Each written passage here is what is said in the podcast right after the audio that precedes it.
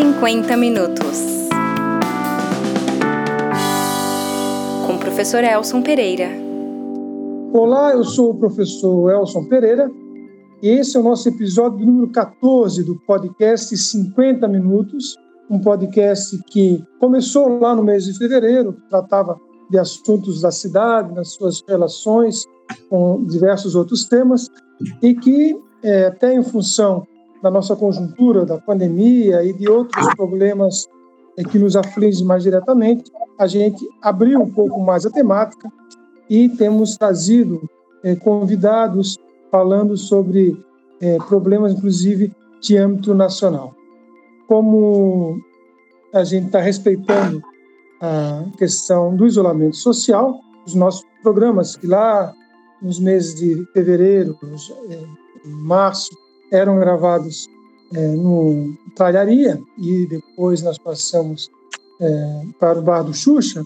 Hoje nós estamos gravando, fazendo a gravação com distanciamento social, né? então estamos em, em Florianópolis, em Atalanta, e já vou apresentar os nossos convidados de hoje, mas antes, como a gente sempre faz, eu trago uma frase, um parágrafo de um, de um escritor é, que tem a ver com a nossa temática de hoje. É, a frase, o parágrafo que eu trago hoje é de Karl Marx, do, do livro 3 do Capital, em que fala que nem a sociedade, nem uma nação, ou nem mesmo todas as sociedades juntas são proprietárias do globo. São apenas poceiras e devemos legá-las em melhores condições às gerações futuras.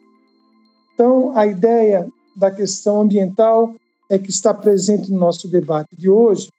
E eu tenho a alegria de trazer aqui é, um amigo da universidade e já companheiro de algumas lutas, inclusive de plano diretor de Florianópolis, o professor uh, João de Deus, que é professor é, da, da, Universidade Federal, mas também coordenador geral de rede de ONGs da Mata Atlântica, e é, da Miriam, que é pedagoga, especialista em ecologia e fundadora da Associação de Preservação do Meio Ambiente da Vida, a Premave, e foi coordenadora da Federação de Entidades Ecologistas Catarinenses, FEEC, e da Rede de ONGs da Mata Atlântica.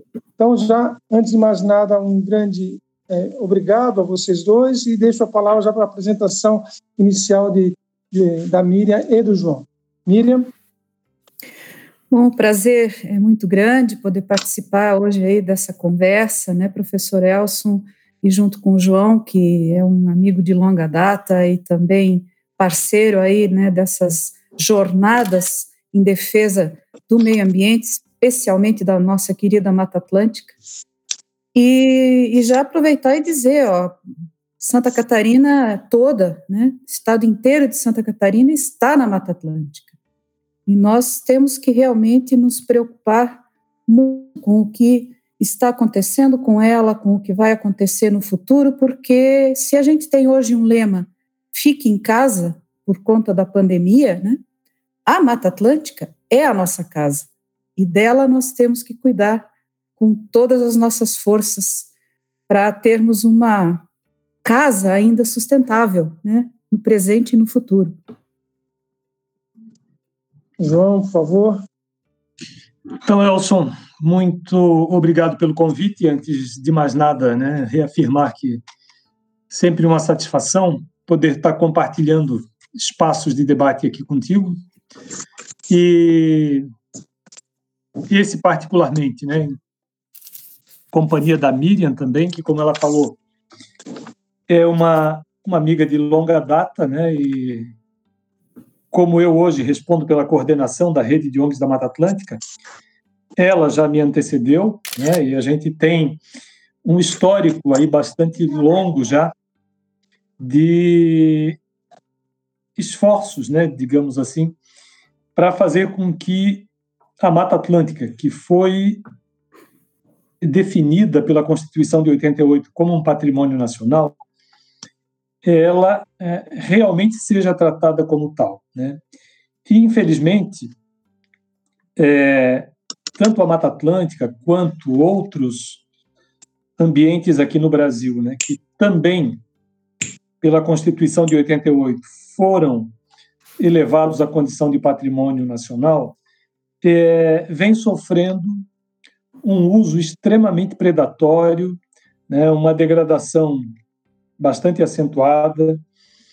E principalmente né, nesses últimos nesses últimos períodos agora com o governo Bolsonaro nós temos assistido um verdadeiro desmonte em todo o arcabouço de proteção ambiental, uma, um verdadeiro sucateamento das estruturas que foram montadas para fazer com que a Política Nacional de Meio Ambiente, que é uma lei federal, né, felizmente nós temos a Política Nacional de Meio Ambiente não como uma política do presidente de plantão, ela é uma política nacional estabelecida por lei federal desde 1981, a Lei 6938.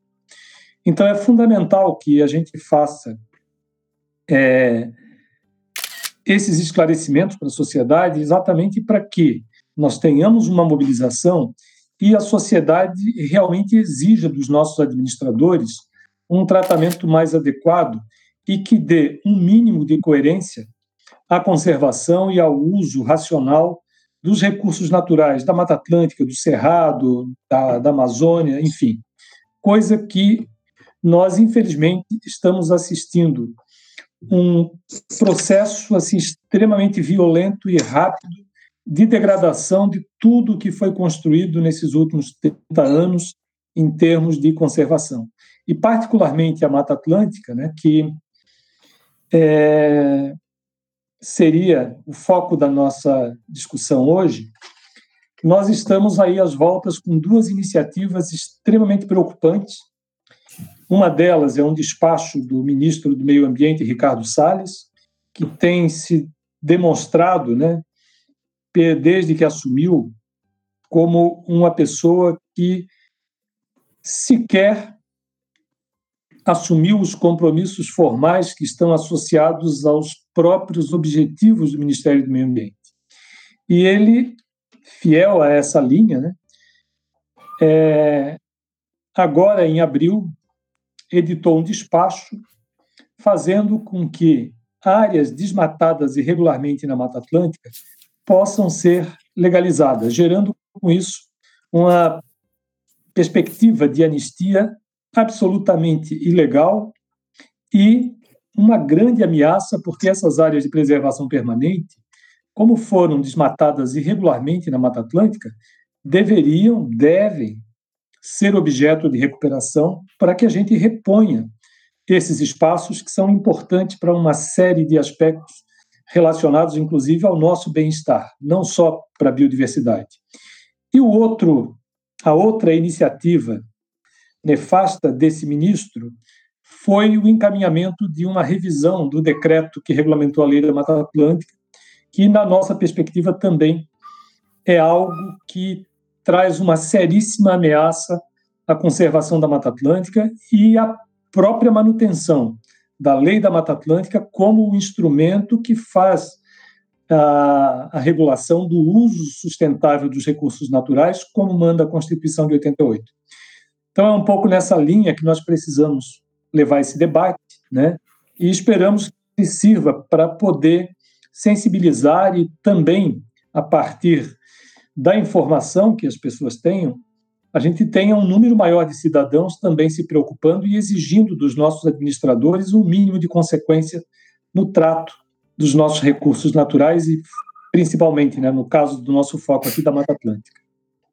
Ô, ô João, é, Semana passada nós tivemos um debate sobre questão do meio ambiente e cidade aqui em Florianópolis, em que tu já levantasse algumas questões e uma coisa que me deixou muito preocupado tem a ver com essa revisão da lei, que é a ideia de retirar as ilhas costeiras da, da proteção da Mata Atlântica. Podia explicar um pouco melhor para a gente isso? Então, o decreto, o texto de revisão do decreto, ele ataca em duas frentes. Uma é retirando uma série de, de formações que estão no mapa da área de aplicação da Lei da Mata Atlântica, que foi produzido pelo IBGE, E, o, por absurdo que pareça, o ministro Salles utiliza como argumento para fazer essa proposta de alteração a afirmação de que o decreto 6.660 ele extrapola o escopo da lei da Mata Atlântica. E aí o que é que ele faz? Ele encaminha uma proposta de decreto reduzindo a área, esse mapa que o IBGE publicou, ele restringe única e exclusivamente aquelas formações que estão nominalmente listadas na lei, né? que a princípio já é um absurdo, porque um decreto, se ele ficar restrito apenas ao texto da lei, ele não faz nem sentido, não precisaria do decreto. Se os artigos da lei são auto-aplicados, não precisaria de decreto. Mas, assim, ele retira uma série de formações e, dentre essas que ele retira, estão ilhas costeiras e oceânicas. E por isso que eu fiz aquele, aquela observação, né? No caso de Florianópolis, a ilha de Santa Catarina, a parte insular do município, para o ministro Salles, deixa de ter Mata Atlântica. Ou seja, a lei da Mata Atlântica não se aplicaria sobre o território da ilha de Santa Catarina. Né? E, da mesma maneira, né, esse absurdo, ele, se realmente esse decreto for editado, né, nós teríamos aí várias outras situações similares, como Vitória, outras ilhas, cidades que estão em ilhas né, costeiras, e várias outras ilhas oceânicas que, do ponto de vista da biodiversidade, são extremamente relevantes. Mas não é só isso, né? além de ilhas oceânicas e costeiras, ele retira uma série de outros de outras formações associadas aí à Mata Atlântica que nós podemos ir detalhando aí ao longo do debate. E se a Miriam gostaria de se pronunciar acerca dessas questões, Miriam? Sim, eu é, tenho uma observação que eu acho que é bem importante de se fazer com relação à legislação da Mata Atlântica, porque muitas vezes as pessoas podem até querer se queixar de que uma legislação foi gestada num gabinete que caiu de paraquedas, que as pessoas não foram ouvidas, enfim. E eu sou testemunha de que esse não é o caso da legislação da Mata Atlântica, tanto da lei da Mata Atlântica quanto do decreto, ou dos decretos, porque nós, os primeiros decretos saíram em 1990 e 93, é, quanto das resoluções. Então, se tem uma legislação que foi discutida amplamente com todos os setores, é a legislação que hoje rege a proteção e o uso sustentável da Mata Atlântica. Então, desde a Constituição Federal, que determinou que a Mata Atlântica, junto com outros biomas, é patrimônio é, nacional e que precisa ter o seu uso regulado por, por uma lei específica, isso aconteceu a partir de 1990. Nós tivemos um primeiro decreto editado na época, o José Lutzenberger era o secretário nacional de meio ambiente. esse decreto ele era exclusivamente para a floresta ombrófila densa, que é mais da área é, do litoral. É, esse decreto foi substituído em 93 por um outro que teve uma abrangência, né, que nós chamamos de domínio amplo da Mata Atlântica, e a partir deste decreto se deu entrada com um projeto de lei é, na Câmara. Na época, o deputado que fez essa, que deu entrada no projeto de lei foi o, foi o Fábio Feldman. Foram 14 anos de tramitação. Eu acompanhei esses 14 anos de tramitação, então sei de todas as reuniões que foram feitas. Paralelamente, o Conselho Nacional do Meio Ambiente discutiu para cada estado onde tem Mata Atlântica uma resolução específica sobre estágios de regeneração, sobre é, o que, que, caracteriza cada estágio desses, o que você pode fazer com relação a cada é, intervenção em Mata Atlântica, e todas essas resoluções, e depois também é, detalhadas em instruções normativas, elas foram incorporadas à, à lei quando ela foi promulgada em 2006. Depois de 2006 veio todo o debate sobre o, a regulamentação dela e acabou culminando com o decreto é, em 2008. Então, inclusive nós festejamos muito, né, tanto a lei quanto o decreto de regulamentação, porque ela já veio, como a gente diz, pegando, porque desde 1990 isso foi discutido, isso foi é, construído, e quando a, a lei saiu e o decreto saiu, a sociedade já estava preparada para isso e já estava cumprindo a própria lei. Então, é, isso não é hoje uma desculpa para dizer nós precisamos mudar o decreto, nós precisamos mudar a lei porque ela tem problemas. Não, o problema está nas pessoas hoje que querem mudar a legislação porque elas estão atendendo interesses escusos. E a quem interessa, por exemplo, tirar a proteção legal da Mata Atlântica nas ilhas costeiras? Provavelmente pessoas que querem usar essas florestas para fazer outra coisa que não seja conservar a qualidade de vida das pessoas que moram ali. Então, essa é a pergunta que nós temos que nos fazer. Por que essa proposta está sendo trazida agora, se isso não é um clamor da sociedade e se não é uma necessidade da sociedade? Muito pelo contrário.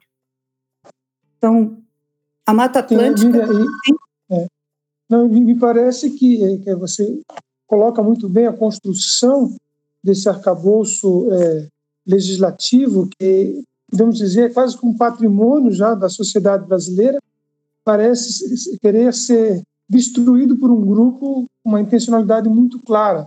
Né? Eu, eu, eu acompanhei, e até você, eu acho, fez alguma, algum, algum comentário na reportagem, que ano passado nós tivemos apenas a metade do número de multas né, é, pelo IBAMA é, me parece um indicador né, muito forte desse, dessa é, necessidade, dessa intencionalidade de desmonte de proteção desse nosso patrimônio. É, exatamente. É, eu fiz esse comentário com relação à questão da diminuição de multas e eu até é, lembro de ter dito, nossa, se fosse pelo motivo correto, nós estaríamos festejando. Né? O motivo correto seria, de fato, a diminuição das infrações mas no caso não foi isso que aconteceu. O que aconteceu foi a diminuição da própria fiscalização. Então, é, esse momento que nós estamos vivendo, né, e é, tudo isso relacionado à Mata Atlântica, é uma parte do todo. Nós estamos tendo, como o João já falou, ataques às nossas conquistas é, ambientais é, enormes. E e esse é um pouco o apelo que a gente precisa fazer para a sociedade de envolvimento com essas questões, de cobrança né, do, do governo municipal, do governo estadual, do governo federal, das autoridades, do Ministério Público, da Justiça como um todo, para que isso não aconteça. Por quê? No caso específico da Mata Atlântica, o que, que ela tem a ver com a gente? Mata Atlântica e você, o que, que vocês têm a ver? Água é a primeira coisa que vem à mente. Né? E a água vem da onde? A água vem da nascente ali da esquina. Hoje nós estamos vivendo, todo o sul do Brasil, uma seca histórica. Aqui em Atalanta, por exemplo, a cachoeira atrás da minha casa está sem água. E isso, em 50 anos é, de existência aqui, nós nunca tínhamos visto. Então, é, se nós não preservarmos os remanescentes que ainda nós temos de Mata Atlântica e restaurarmos as áreas que foram desmatadas ilegalmente e as áreas de preservação permanente, esse tipo de consequência do aquecimento global, por exemplo, vai ser cada vez pior. Então, por um lado, nós vamos ter enchentes com níveis extremos, mas também secas com níveis extremos. E quem mora nessas regiões precisa colocar isso na sua agenda, que eu tenho chamado de ativismo. Nós todos temos que ser ativistas. E isso não significa ser um ativista chato, eu posso ser um ativista bacana, um ativista legal, porque ativista também faz poesia, ativista planta árvores, ativista aponta os problemas, mas também a solução. É um ativista é, nós pela temos... vida, né, Miriam? Sabe, Elson, acho que aproveitando assim esse esse mote que a Miriam traz, né? Aqui também em Florianópolis nós estamos aí com um problema crônico, né?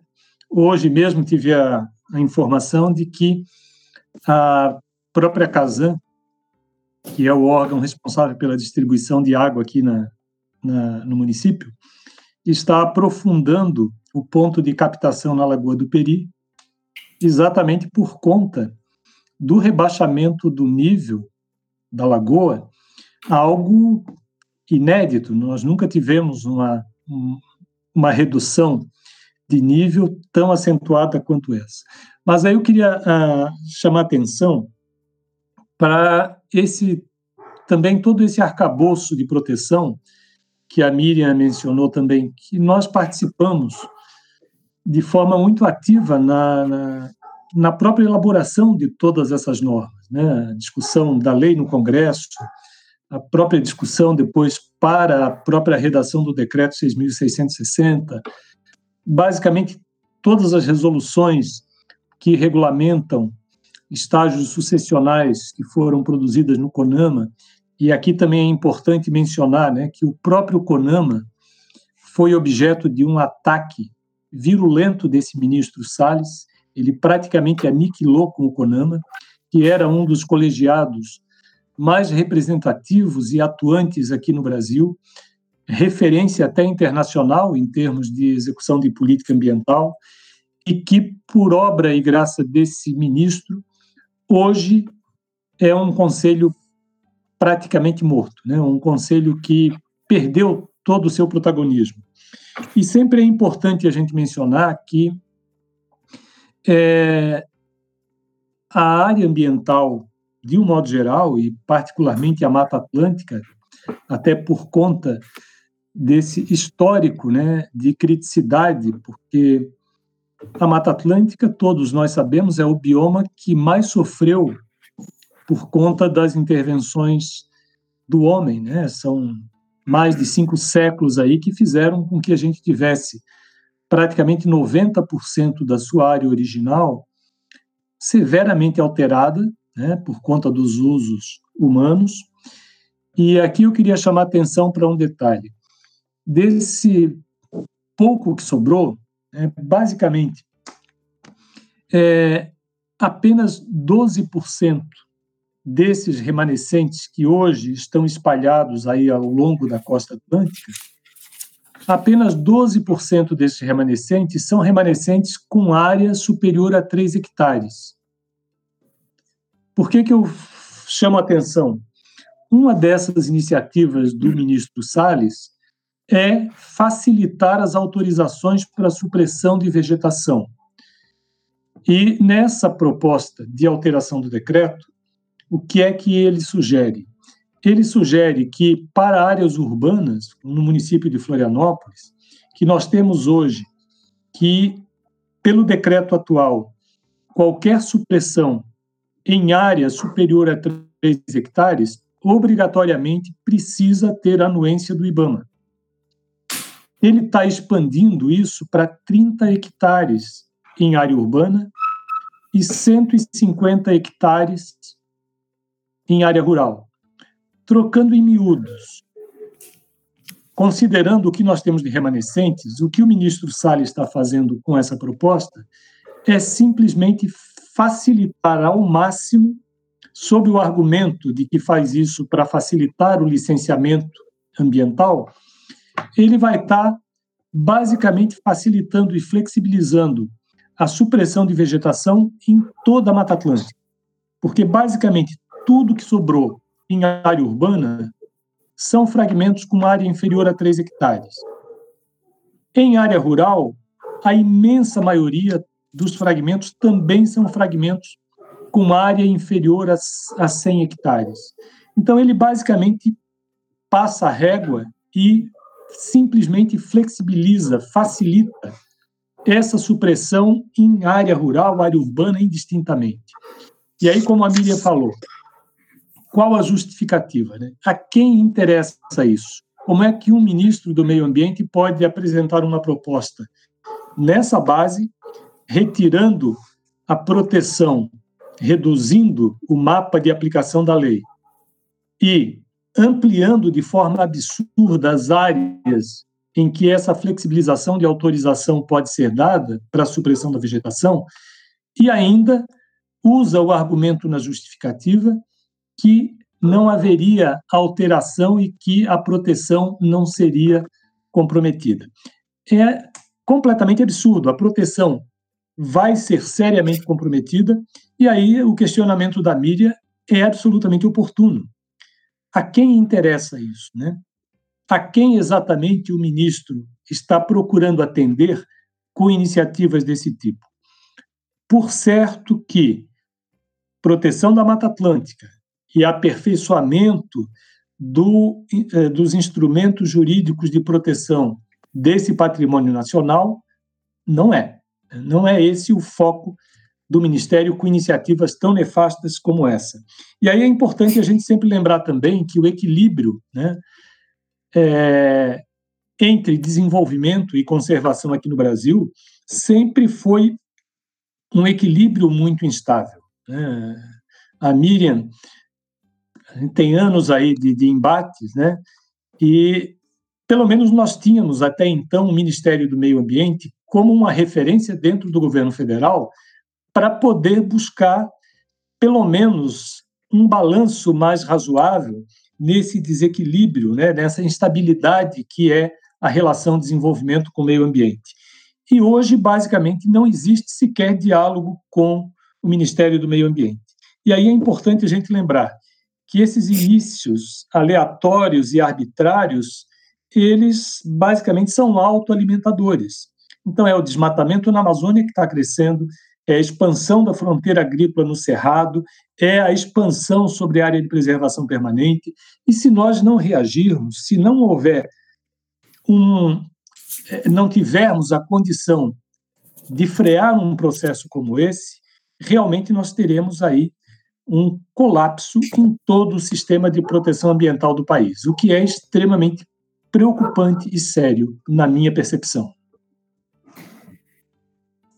É, me parece que o cenário que vocês apresentam, uma, um ataque frontal à legislação construída é, de forma é, participativa ao longo de décadas, o desmonte de um dos principais conselhos nacional, quer dizer, quando eu falo dos principais conselhos é porque praticamente todos os conselhos nesse governo foram desmantelados. Eu fazia parte do Conselho Nacional do Fundo de Habitação de Interesse Social, ele simplesmente deixou de existir, assim como o Conselho das Cidades passou a, a, a ser um, um, conselho chapa branca, e você coloca que o Ponama é, também tem essa configuração.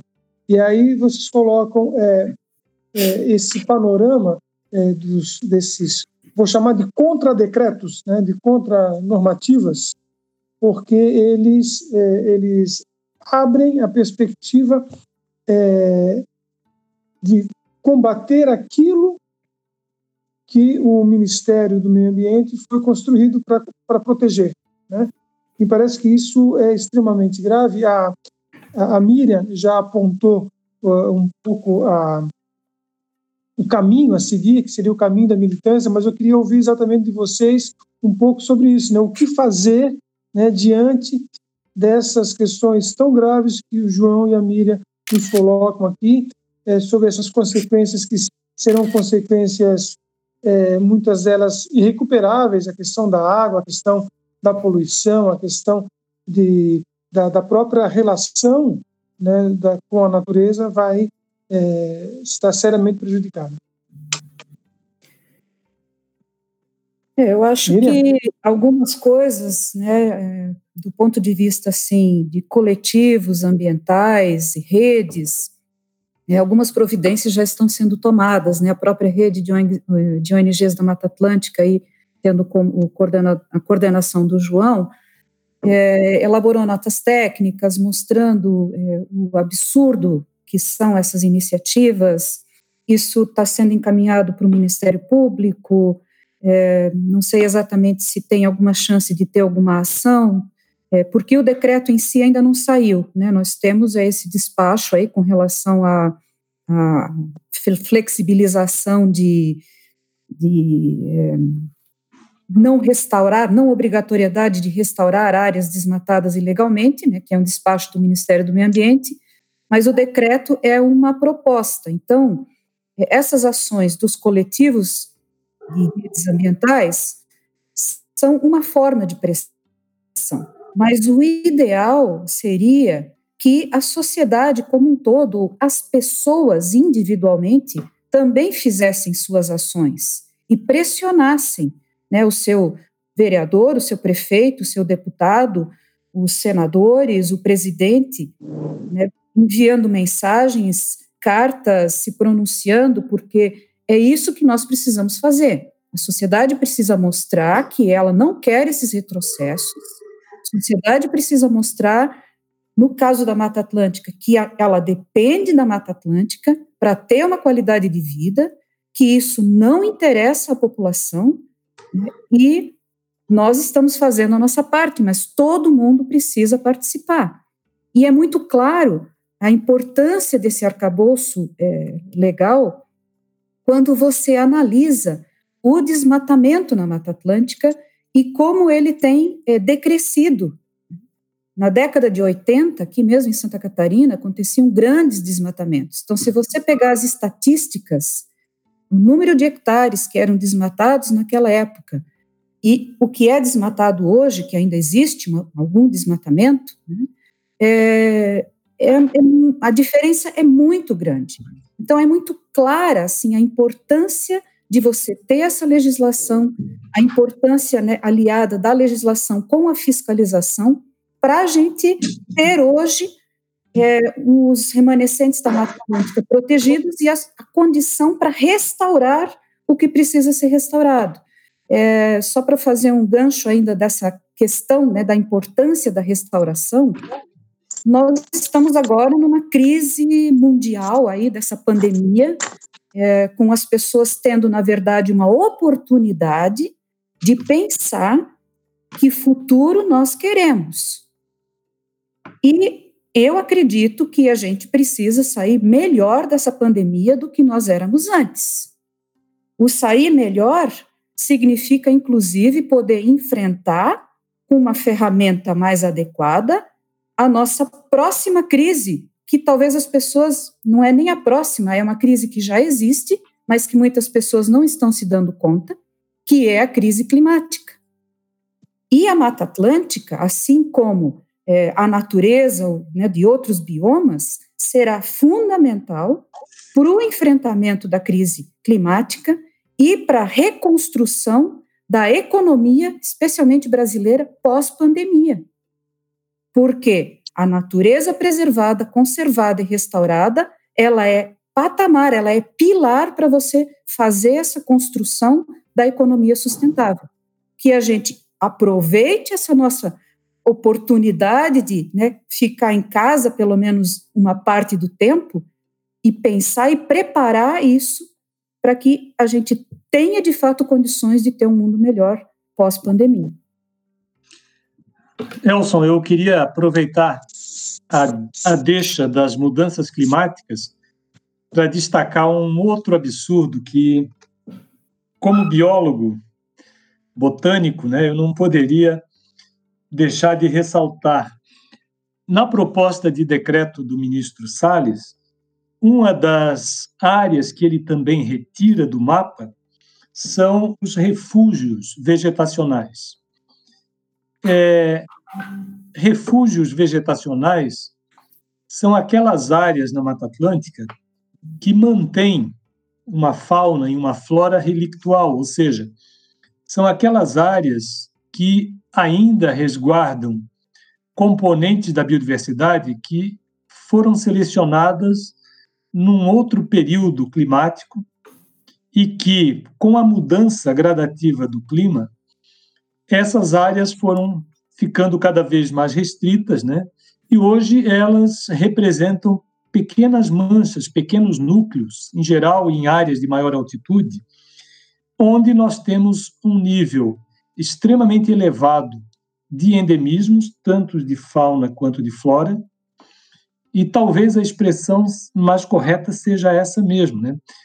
Esses núcleos de refúgios vegetacionais são verdadeiras ilhas onde um clima pretérito ainda se mantém resguardando os nichos de algumas espécies.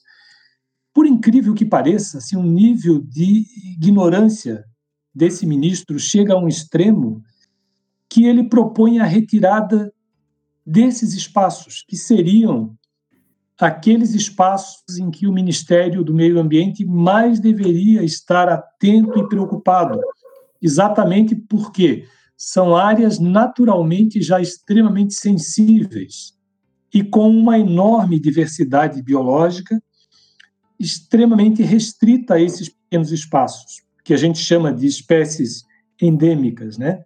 E, em geral, além de endêmicas, como elas só ocorrem em pequenos espaços, são espécies extremamente raras. E isso é o que faz com que a Mata Atlântica também, mesmo com todo esse processo de degradação que ela sofreu, ainda seja hoje um dos biomas extremamente biodiversos, né, com uma biodiversidade ainda extremamente significativa. Então, assim, retirar do, da aplicação da lei refúgios vegetacionais é um erro crasso sobre todos os aspectos. Primeiro, porque são áreas, e não são áreas próprias para a agricultura, não são áreas absolutamente interessantes para fazer assentamentos humanos, então, é, de novo, assim, só pode ser ignorância mesmo. Parece que o ministro não tem sequer a noção do que significa um refúgio vegetacional para estar tá propondo um absurdo como esse. E um outro ponto também, já avançando nessa linha, né, de esclarecer o que que o ministro está retirando, uma outra coisa extremamente complicada, né, que o ministro Salles está propondo que seja retirado do mapa as chamadas áreas de tensão ecológica. Isso, de novo, é um contrassenso, é um absurdo, porque essas áreas de tensão ecológica representam o que a gente chama em ecologia dos ecótonos, as áreas de transição entre uma formação e outra. O que não é nem possível de ser é, espacializado de forma mais precisa. Né? Então, por exemplo, a transição da floresta ombrófila densa para a floresta ombrófila mista. Se eu saio de Florianópolis para visitar a Miriam em Atalanta, ali, a partir de Águas Mornas, Rancho Queimado, a gente já vai começando a perceber essa transição de uma formação para outra. O ministro quer que isso saia do mapa. Assim, é tão absurdo que ficaria até difícil de, se realmente for implementar isso, como é que eu vou retirar? Começa onde? Em Águas Mornas, a área de transição? Começa na metade de Rancho Queimado? Então, são coisas assim estapafúrdias, né, que, do ponto de vista técnico, inclusive, denota uma falta completa de conhecimento desse ministro e falta de orientação, ou, que me parece ser o mais provável, né, uma decisão deliberada de sequer ouvir os técnicos do Ministério do Meio Ambiente e os técnicos do IBGE para apresentar uma proposta dessa. Provavelmente ele só ouviu aqueles setores que estão interessados na degradação para oferir lucros rápidos e imediatos, né, e de preferência esses grupos que têm dado apoio político a esse governo e ao ministro Salles, e o restante é secundário, é desnecessário. Só a partir dessa análise que a gente pode entender como é que pode ser gestada uma proposta tão absurda do ponto de vista técnico como é essa proposta de alteração do decreto que o ministro Salles encaminhou para a Casa Civil. Então, parece que é um anti-ambientalismo instalado no Ministério do Meio Ambiente. Né? É. Acho que nunca e... na história aí, né, da, ambiental e na história, desde que nós tivemos a Secretaria Nacional de Meio Ambiente, depois o Ministério do Meio Ambiente, nós tivemos uma figura tão anti-ambiental é, se dizendo ministro do Meio Ambiente. É realmente uma lástima, é, é muito triste e, e, nós não podemos deixar que isso passe em branco, continue dessa forma, sem nós nos posicionarmos do lado do que realmente interessa, que é a preservação do meio ambiente e que é a qualidade de vida da população. É, é preciso resgatar o aspecto político disso, né, no sentido que esse governo chega a, a Brasília, chega ao governo federal, sem é, apresentar qualquer é, projeto de país no debate de campanha eleitoral. Ele se elege como anti alguma coisa, mas jamais se apresenta como pró alguma coisa, e me parece que fica cada vez mais claro que isso foi deliberado, né? porque se ele apresenta um antiambientalismo, um anti-universidades eh, federais, um anti-Estado, como está se apresentando, certamente a população não se deixaria enganar, acredito eu, é, elegeria um governo dessa é, com esse conteúdo né, de, de anti-Brasil quase, né, desconstruindo uma, uma história nos vários campos é, da sociedade brasileira.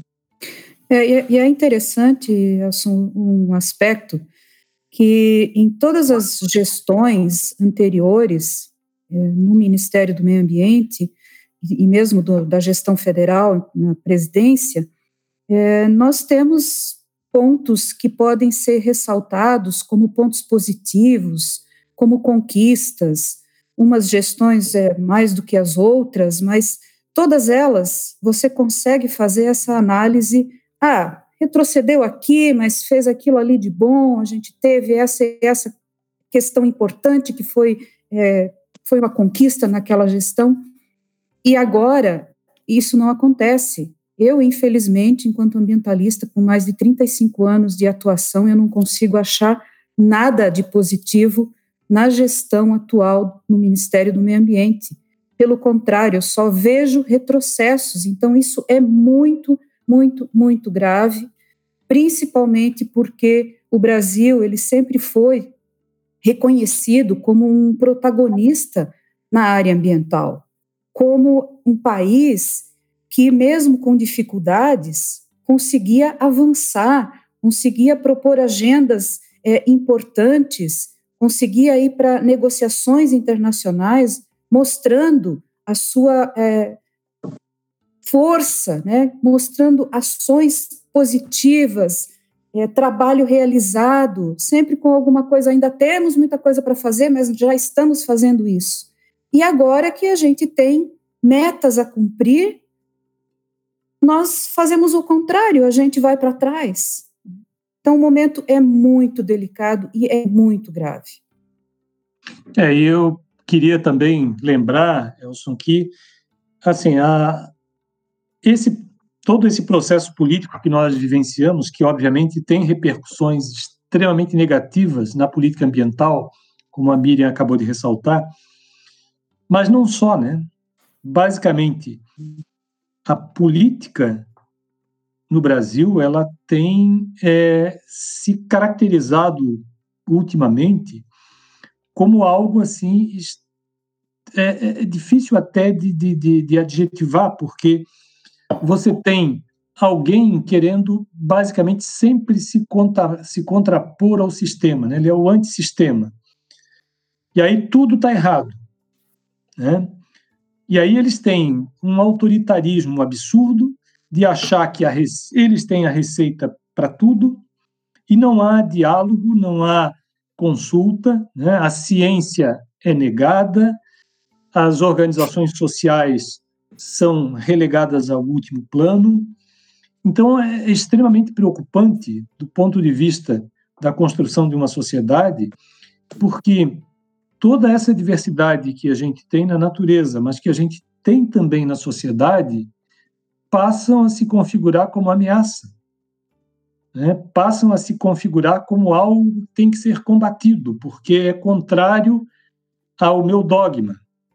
E isso é extremamente ruim. E nós temos que ter um cuidado muito grande, Elson, na minha avaliação, porque sempre que essas pequenas maiorias né, tendem a se tornar maiorias mais numerosas, a gente tem aí uma receita para um desastre. E, infelizmente, nós assistimos isso com a eleição do Bolsonaro. Né? Eu acho que o agravamento da crise, talvez ela seja positiva nesse aspecto, né? de nós termos pelo menos um momento para que a sociedade acorde e coloque um freio nisso, né? porque processos como esse, se não forem refreados de uma maneira severa, podem trazer prejuízos incalculáveis para a democracia, para uma sociedade né, ainda é, em construção, como é a sociedade brasileira, e é impressionante a quantidade de é, atos né, que esse governo já fez que atentam contra essas conquistas que foram sendo amealhadas a partir do esforço coletivo de uma grande quantidade de pessoas e ao longo de um grande período de tempo e que são assim rapidamente solapadas e sem uma reação mais articulada, sem uma resistência maior da sociedade. Então, talvez até esse momento eu até não sou tão otimista quanto a Miriam, né? Mas tendo a ser mais realista, mas eu acho que pelo menos se nós não sairmos melhores dessa crise sanitária, pelo menos nós tenhamos a oportunidade de aproveitar essa crise sanitária para refrear um pouco esse ímpeto de um governo que está literalmente destruindo a sociedade brasileira e isso não pode prosseguir. Nós precisamos é, reagir e dar um freio e retomar né, a direção de uma sociedade minimamente razoável, uma sociedade que tenha um, um projeto de construção que realmente tenha como objetivo maior o bem da coletividade, os interesses difusos e não os interesses particulares de meia dúzia de apoiadores. Mas é realmente o cenário, não só na área ambiental, né, mas o cenário é bastante desalentador. E por isso eu acho que o recado que a Miriam traz é muito oportuno. Nós temos que chacoalhar o pessoal, temos que nos mobilizar, temos que trazer esse pessoal para esse enfrentamento e reconstruir esse país, porque a situação está tão crítica que eu acho que a gente já tem que começar a falar em reconstrução.